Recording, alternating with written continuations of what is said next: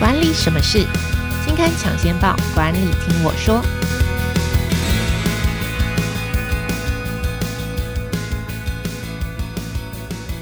朋友们，大家好，我是经理人月刊的文稿主编邵贝萱，我是贝萱，欢迎收听经理人 Podcast 管理什么事单元。这个单元每个月会跟听众朋友导读当期杂志的封面故事或是特别企划，也会邀请编辑部的团队分享专题制作背后的故事。那今天要来跟大家谈谈的是经理人月刊二月号的特别企划，我们邀请的是经理人月刊的采访编辑吴美心，先请美心来跟大家打个招呼吧。Hello，听众朋友，大家好，我是经理人月刊的采访编辑美心。好，今天要跟大家谈的这个二月号特别企划叫做“避免决策偏差的三堂课”。当然，我知道大家在做决策的时候都希望能够做到百分之百的正确，或是即便不能够做到百分之百，希望尽量不要就是落差太大。所以在我们平常日常生活中，这个决策偏差是大家都可能都还蛮自信，我我我的选择应该就是对的吧？嗯。所以决策偏差是很常见的事情吗？或者说，如果我做不好，它到底会影响什么？到我需要学习避避免决策偏差这三堂课呢？嗯嗯，是，其实决策偏差在呃，听众朋友们可能会觉得有一点点抽象。那我用一个更具体，然后符合大家生活情境的案例来说明好了。比方说，像今天有两个候选人，然后你在面试他们，你今天可能选的 A，可是你的另外一个同事选的 B，A。那这个其实就是有一个决策上面有一个偏差的情形，那或者是绩效考核，诶，可能主管觉得我做的超好，可是另外一位主管又觉得，嗯，好像表现普普通通嘛。那其实你看，在这个决策判断上面有一个落差，就是所谓决策偏差的情形。那在这一次呢，行为经济学大师康纳曼，当尼尔康纳曼的《杂讯》这本书当中呢，他就把这个决策偏差哦，就是比喻成为是你在打靶的时候，我们。打靶不一定每一发我们都可以正中靶心嘛，我们会散落在靶心各个周围，那那个差异呢，就是所谓的杂讯。那这个东西呢，是指说我们在做专业决策的时候会出现我们不想要的呃差异，就是所谓的杂讯这样子。OK，所以这一次的避免决策偏差的三堂课，其实是基于行为经济学家，也就是诺贝尔经济学奖得主啊，就 Daniel Kahneman 在应该是去年吧，去年上半年二零二一年五月出版的这一个杂讯这本书，主要是从这本书里面来的。那刚刚提到杂讯，就是其实我也想要问。美心就是，到底因为康拉曼最有名的其实是《快思慢想》啊，那本书一出来，大家就会知道说啊。可能如果有有读者朋友读过这个康纳曼的《快思慢想》，就会知道说啊，什么叫做系统一、系统二？就系统一可能很多时候就是我们直觉思考，系统二就是你在思考的时候，你还是会有理性，稍微理性分析。但是大部分的时候，人们在做决策的时候，还是用系统一，就是很快速、很冲动的做决策。嗯。那这一次他出版的杂讯呢，就是他又开始又延续了，就是说到底我们大家为什么会做决策偏差的原因？那跟上一次的这个《快思慢想》有什么不一样？然后大家到底难做到好好的把决策做好的原因到底是什么？是，那其实这一次呢，它跟快思慢想的差异在于哦，它其实是颠覆我们对于在做专业决策上面，大家好像都会标准很一致的这个想法。啊、也就是说，比方说，哎，在书中有一个很经典的案例啊，然后我也来问问看贝生好了，就是比方说，你今天发生，假设你今天真的很不幸的在就是路上发生一些小碰撞，然后你去一间保险公司给他核保，你觉得不同核保人员他会给你的那个保费金额？差距大概多大呢？我觉得应该要一样啊，就是怎么可能？就假设我今天是投保同一家公司，然后只是 A 核保员跟 B 核保员，但是我我我出的事故是一样的嘛，我的事件是一样的嘛。对，照道理说，同一家公司的保险策略应该不会差，我签的合约是一样，嗯，所以给 A 跟给 B 是处理这件事情下来的保费应该都一样。最多差应该不会差太多吧？我想，嗯嗯，对，其实贝萱的这个想法跟大多数人的想法也都一样。那其实康纳曼呢，他在担任保险顾问的时候就发现，哎，其实没有哎，这个情形差异是非常大的，所以他们就去做了调查，结果发现这个差异值竟然可以达到五十五 percent。也就是说呢，假设你今天，哎，你今天发生一个小碰撞，如果 A 核保员给你一万元，另外一位核保员他可能给你的是。一万五千五百元，或者是只有四千五百元，那其实这个来回差距你可以看到是相当大的。那我相信，对于这种金额，大家可能就会有一种切身之痛嘛。那对于组织来说呢，假设今天我们差的是五千五百元，那如果是一百个人的话，那它差距是更大。所以对于组织来说，它也是一个很严重的损失。哦，OK，所以就是你看，一个公司里面只有两个人对同一件事情判断不一样，它可能只是一个小小的差距。可是你把这个量体放大，假设这个公司全部的人，即便面对同一个标准，但是做出来的决策跟决定还是不一样，可能就会造成公司一笔不小的损失。是是，没错。OK，所以那康纳曼在《杂讯》这本新书里面讲的就是。大家在尤其是专业决策上面，常常会出现呃决策不一致，可能是 A 跟 B 两个不同的人决策不一致的状况。嗯、所以，那他在这本杂讯里面，到底就是好好的阐述了这个所谓的杂讯，跟是杂讯影响人的方式到底是什么？嗯，是，其实他有提到说，人为什么会受到杂讯影响啊？其实刚刚有一个很重要的原因是，比如说像我刚刚问备选嘛，就是说，诶，你觉得差异多少？那你就说不可能会有差，其实这就是我们大家会很直觉反应，就是觉得我的决策怎么可能会跟你的决策不一样？换句话说呢，其实大家是会高估自己的决策的准确性。那这个自己高估自己决策准确性的这个状态呢，它其实也会连带去影响你认为身边所有人都跟你做一样的决策，在即便是在专业的判断上面，应该所有人都跟我一样。我如果是法官，我判他十年，那别人也应该会判他十年。对，同一个刑法，嗯，没错。但是它其实可能只是一个错觉而已，所以它就会让我们非常不容易去发现。嗯，OK，所以基本上杂讯第一个要厘清，就是跟大家说，杂讯是很常见的，而且我们的人非常有机会去高估自己的决定跟别人的决定，即便在同样的规则底下，我们非常很自信的对觉得说，大家应该都跟我一样，是大家都是没有犯错的。那还有另外一个关键因素呢，它其实就是提到说，我们在做决策的时候，我们其实是属于一个呃客观无知的状态。那这个听起来非常的玄妙，但其实它就是指说，你不可能知道所有的事情。比方说，好了，你今天录取了一个人，可是你不可能知道说他进来之后，诶，他的家庭状况怎么样，他会不会影响到他之后的工作表现，或是他的私生活、他的情感状况，或是他当下的身体健康状况等等等等。其实有太多太多呃，你。无法预测的事情会影响到你的决策。OK，所以呃，影响杂讯或者影响我们判断失准的原因，还有一个就是你不可能知道所有资讯，所以你的决定跟决策都是基于你手上拥有的资讯来做的判断。那、嗯、这个判断可能就会不全面，然后到最后还是会有一点决策失误的情况。是没错。OK，好，接下来我想要问一下，就是所以到底在康纳曼的这本杂讯里面，呃，他有把杂讯，就像刚刚讲的，我们会过度自信，嗯、另外一个是我们不是全知的人，嗯，OK，所以他还有其他的方式告诉大家说，那我们要怎么样避免杂讯，或者是我们要怎么样可以还可以更了解杂讯应该要。怎么样防范吗？哦、，OK，那其实他提到说，在杂讯的防范当中，他其实提到的是说，呃，很重要的第一点是我们要先去。意识到，那比方说像这次呢，在我们的专题采访当中呢，我们有去采访全球家庭用纸的龙头金百利克拉克。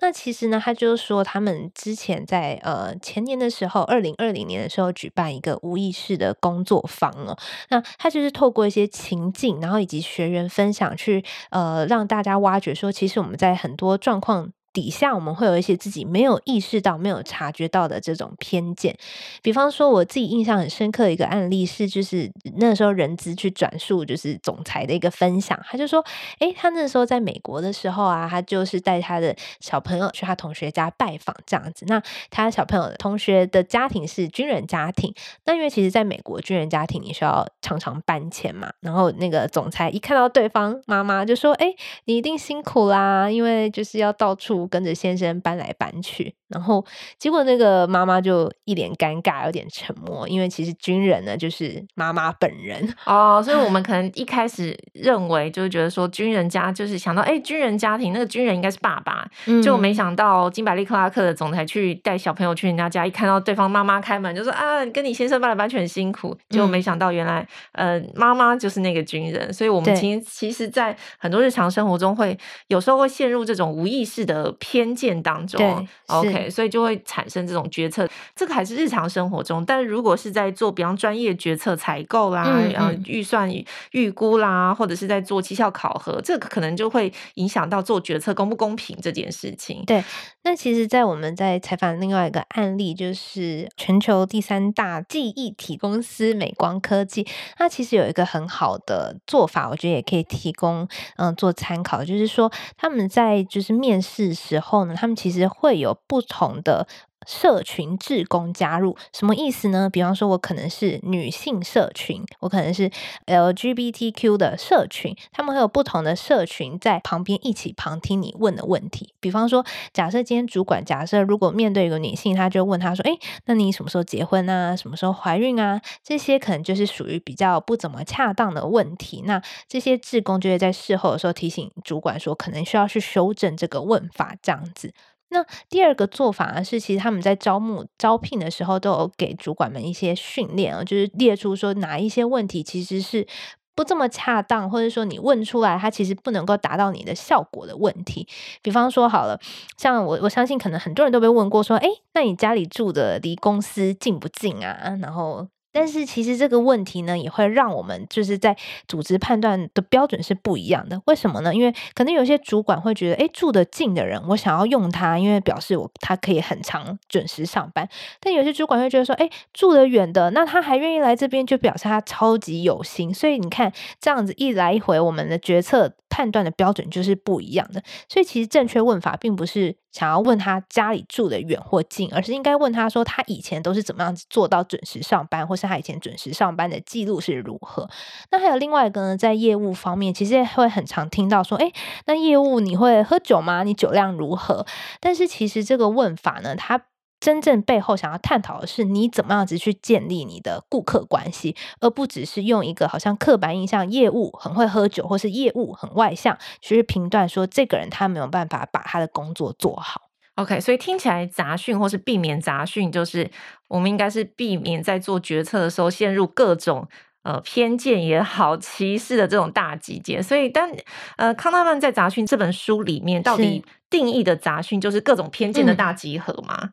哦，其实杂讯，我觉得这一题非常妙的是，如果你问我说杂讯到底是什么，我会跟你说，我真的很难解释它是什么，因为其实，在杂讯呢，在康纳曼的定义里头，它就是指说我们人很难察觉，甚至是很难意识到的标准不一致的情况，比方说像是这一次我们在采访金巴黎克拉克的时候，那我们有一并采访就是那个无意识偏见工作坊的顾问，他就提到一个很经典的案例哦，他就问我说：“诶，那你觉得身高会影响一个人成为 CEO 的几率吗？或者是说，你觉得 CEO 就是他的身高会影响他成为 CEO 的这个机会吗？”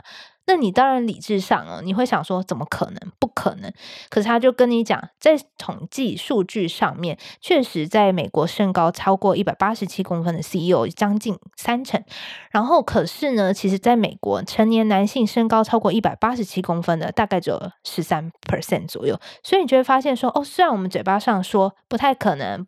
但是实际上它还是会有可能，就是影响我们。在判断的一些关键，所以听起来就是身高比较高的人比较容易当上 CEO 嘛。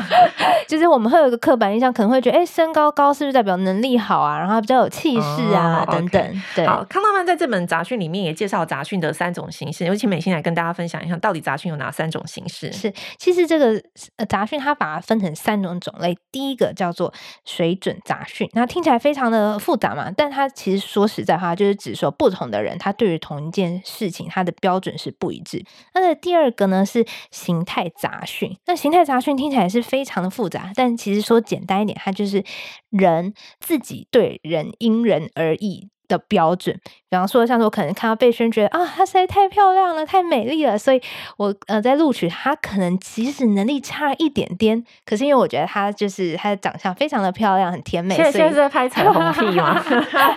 对，所以所以我就会就是有点破格录用他，可是这一点事情我可能都不会发现哦。OK，所以这个是所谓的形态杂讯，就是呃面对一个专业的判别标准，然后假设我是主管，我要面试 A 跟 B，嗯。嗯，然后其实 A 跟 B 应该他有一个假设，我们就是说沟通能力好，沟通能力应该要达到一个某个标准，都是八分或是九分，我才能够录用他。嗯、可能因为我会因为他的容貌，因为他的身高，刚刚讲的 CEO 的身高，所以好，即便他的能力没有达到这个标准，我还是。录取他，但这个我可能自己也没有察觉，就是你自己标准不一致的情况，你未必会察觉。OK，所以就叫形态杂讯。对，那其实还有第三种，它叫做场合杂讯。那它其实顾名思义了，它就是视场合而定。简单来说，它不是会一直发生的，它有可能只是因为今天天气好，诶，所以我心情好，所以我对你的标准比较宽松，或者是我今天早上我支持的球队输球了，所以我心情很差，所以我在下午面试。别人的时候，我就觉得嗯，怎么看都看不顺眼。就可能今天法官在判刑的时候，因为我昨天的我喜欢的球队诉求，所以我今天一整天判刑的这个标准全部都非常的严格。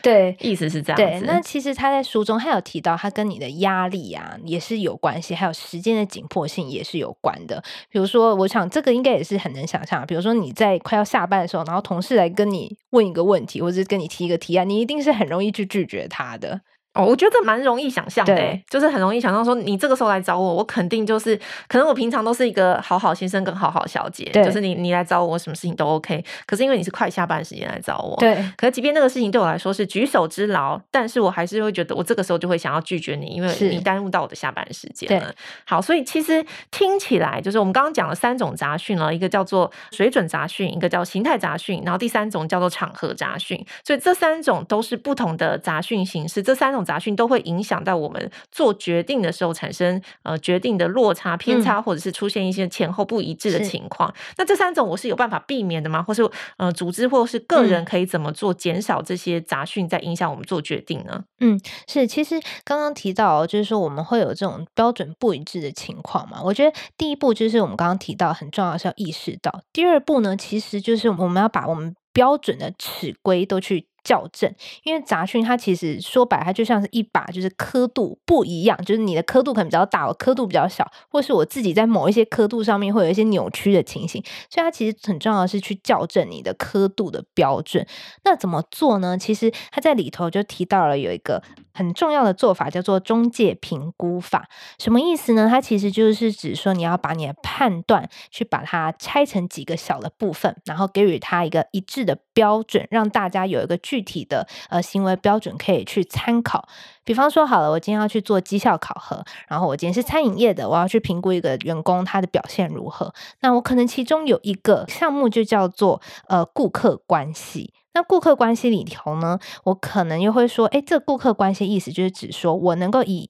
礼貌、尊重的态度去服务客户，然后能够适当的介绍，然后帮助客人做选择。但是这样子还是太抽象了。那你在做。比如说分数的时候，实际上录到分数的时候，你必须得给每一个分数都有一个具体的定义。比方说，像是五分，它可能代表说，诶，客户提出一个超乎常规以外要求，你还是可以协助他去做一个替代品的建议。然后，那两分的话呢，它可能就代表说，诶，顾客点餐的时候，你可能态度很随便，只问他说，诶，你需要什么这样。然后，甚至呢，在这个书中也提到说，你甚至于可以给他一些指标案例，去告诉他说，五分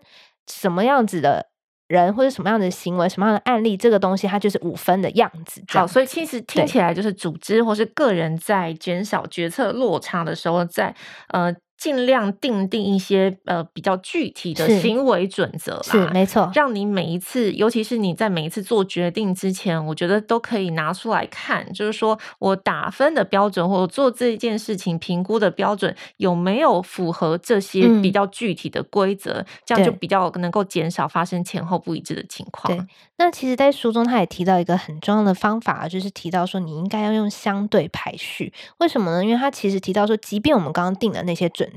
可是你还是很难，比如说你打二十个人、三十个人考绩，你很难二三十个人都维持一模一样的标准。所以其实这时候比较好的做法是，你应该是先去在心中产生一个相对的排序，就是我把这三十个人，我全部都把它摊开来，然后我觉得谁标准最好，然后从一排到三十，再下去打分数，才不会发生说，哎，有一些主管会觉得说，哎，奇怪，为什么这名员工被打了八十二分，可是他的表现却比八十九分的员工还要好，就可能只是因为受到你当下的心情啊，或是一些呃情绪啊的影响，这样。所以听起来就是我这样总结好了，就是他应该不是只能第一次分数打完就出去了，你全部的分数打完了，假设以绩效考核这个案子来讲好了，嗯，全部的人都列出来，然后再重新再看过一遍，我当时打分是这样，那我现在再回过头来再反思一下，对，没错，然后就可以知道说，哦，是不是有不妥的地方，是不是可以有重新思考的地方？对，没错，他也提到说你要做第二次决策，然后这个中间是有一些时间差，其实相当重要的。OK，好，那最后我想要问美心，就是在做这次专题的时候。呃，有没有比较？自己有没有比较深刻的学习，或者说觉得、嗯、哇，原来杂讯是这样子，嗯、然后我觉得蛮好玩的地方、嗯。我想要先分享一个，就是 我第一次，因为我也有看到美心这一次采访的两个案例嘛，一个是美光啊，半导体厂美光，一个是家庭用纸，刚刚讲家庭用纸龙头金百利克拉克。我对于美光那个案例真的是印象非常深刻，因为他就在讲说他们征才的时候，连履历表上面就是用征才的这些字眼，他们说他们说他们用 AI 去对呃侦测这些履历啊去。希望可以。做到用才跟真才更公平，但是没想到他们连就是真才文案都可以细到就是字字斟酌。怎么说呢？我这个这个印象太深刻。他就说，比方说，通常要要求，我希望候选人是有具备良好的沟通技巧。那、嗯、英文可能直觉就会想说，哦，我希望候选人是有很棒的这个 communicate skill，好，communicate skill、嗯、就沟通技巧、嗯。但是其实他们这个做做的统计里面显示，communicate skill 如果这个东西放上去，它其实是比较。偏男性的用语啊，所以如果你希望可以就是基于男女平权，或者说希望更多的多元化的女性的候选人来投履历的话，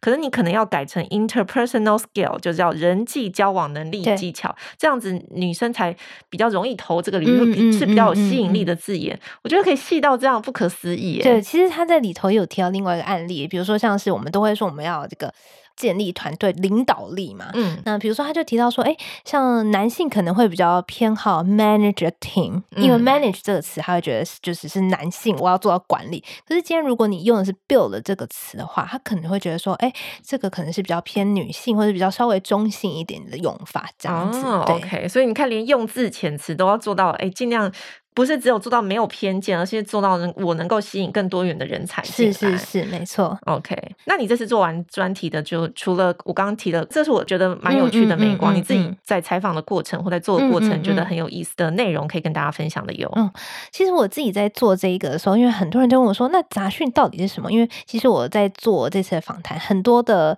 不管是企业啊，然后主管还是什么，都跟我说杂讯真的是太难，他们还是搞不清楚杂讯是什么。我觉得他们真的说对了，因为其实杂讯。它就是你没有办法察觉，你很难仔细去明讲到底是哪些因素的，但它却会左右你判断的一个你很难察觉的关键。这样子，这是我第一个学习，就是说在这么难察觉的情况之下，所以其实是要对于自己的判断，你要有一个意识，说我并不是。如同自己所想象这么标准一致，或者是这么公正的人，你可能也要去了解说，哦，自己就是有时候会这样子，有时候那样子，你需要去意识到这一点，才能够去慢慢的修正，慢慢的改正。那在第二个，呃，我自己印象我觉得很深刻的是，因为像这种去除偏见，或者说我们在想要让决策做得更精准，我在做采访之前也会想说，哎，企业它会不会只是想要去就是。Meet 一个数字而已，就是我可能只是为了达标而达标，但是其实呢，在实际上去采访的时候，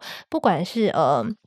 金百利克拉克或是美光科技，他们都谈到说，这件事情它确实是对组织是有一个很大的好处的。因为如果你能够去除偏见，你可以就是吸纳更多人才进来的时候，其实你才有办法就是替组织招纳到更好人才。我觉得也很难想象啊，比方说，如果你一开始就是只限男性或者只限女性，或者你只限哪一个族群的话，你可能只能找到十个人。可是你今天把这个 pool 打开的时候，你的 pool 可能就变成是一百个人会进来。那你其实是从一百个人当中去挑选一个你觉得你最适合的人才。那第二个的话呢，是提到，嗯、其实是在讲，比如说像美光科技，他有提到说，呃，他们这一次在可能厂端部分，因为他们是一些厂务啊、工厂生产流程，以前都会觉得说，哎，女性她可能就是比较无法负重。现在呢，我们想要去除偏见，所以开始录用一些女性之后，他们也在就是。实际的这个流程上面去想，我们怎么样子去协助他们？可能就用一些机器啊，去帮女性搬运设备。结果发现这个获利的不只是女性，男性工作也变得比较轻松啦。